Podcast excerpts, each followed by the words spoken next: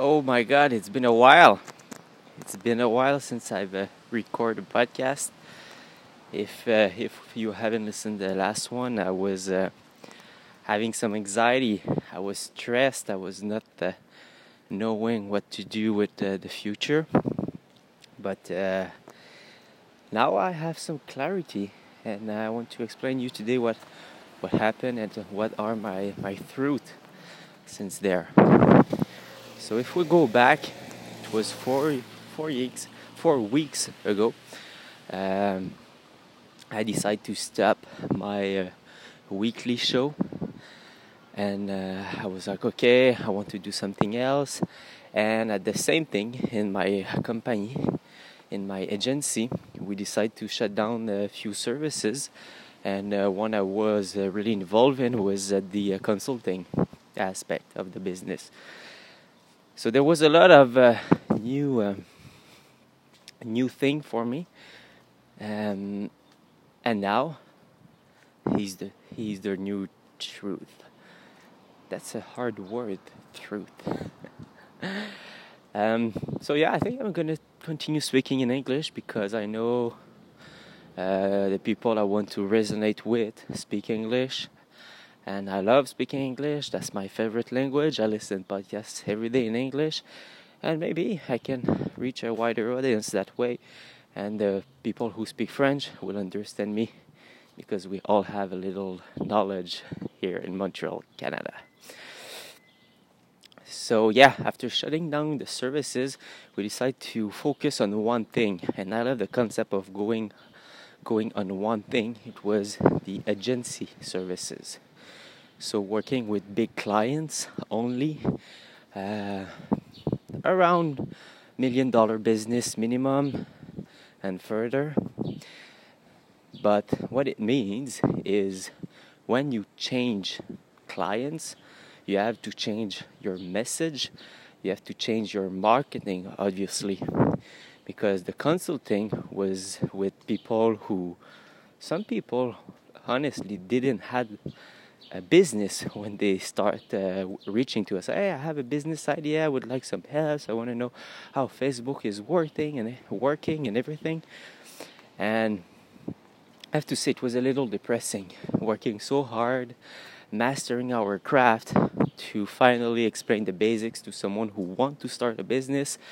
I was not feel thrilled. I was not fulfilled by working with that kind of clients. And Tony Robbins said, "You don't have don't fall in love with your business, but fall in love with your customers. And I resonate so much with that sentence, and I was not in love with those customers. For sure, I had some customers that I still really uh, love, and I'm still working with a few, but I pick and choose the one I work with. So at that moment, I was scared because it means I have to change my language, I have to change my marketing, I have to reinvent myself. And I was not knowing if I will be able to do that. I was comfortable in the old ways of doing my thing, going live, prepare myself one, two hours the day before, and then press live, and then I'm in. And sometimes that was good, sometimes it was not.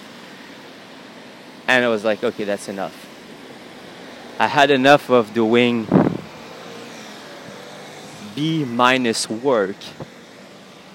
And B minus work don't attract A plus client. So I have to do A plus content, A plus work to attract A plus client. So we're currently in that transition, and it means for me that I'm a full time uh, now. I still have a few hours left uh, per week working with the consulting client, but soon it's going to be over. Uh, so I'm full time working uh, on the marketing of my agency J7 Media. So I'm full time on it, and that's exciting. It means instead of helping people build their their businesses through my advices. Now I'm using my own advices to build my own company. Is it that awesome? and what I love is I was really, um, I had one skill, it was Facebook advertising. And for sure, through the years, I learned a lot about businesses and what kind of offer you should do, what kind of copywriting can do, what a good landing page looks like. So, for sure, I know more than just Facebook advertising. But right now, if I want to uh, bring some growth, massive growth to my company, I have to go elsewhere, like SEO. Honestly, at the point I was pissed by SEO because for me it was so complicated, and I was like, "Oh no, no, no! I don't like SEO. I don't care about search engine. I'm just gonna do my thing on Facebook and Instagram and social media." But right now, I'm like, okay, I have to do those things.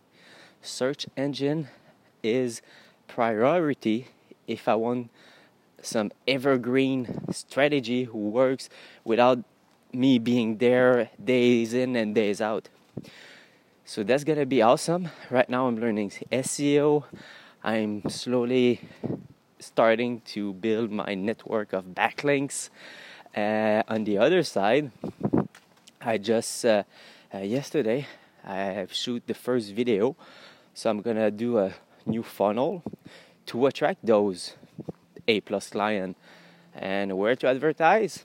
It's not gonna be Facebook for sure. I'm gonna go on Facebook to try it, but my priority is gonna be probably LinkedIn video ads and YouTube video ads, maybe pre-roll ads, things like that.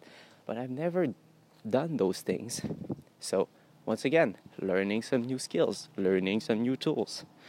And I have to say, I'm pretty excited about that. So I know I explained a few things today. I don't know if it was uh, coherent, but uh, yeah, this is where I, I, I'm at right now. I'm pretty excited. I'm learning new skills.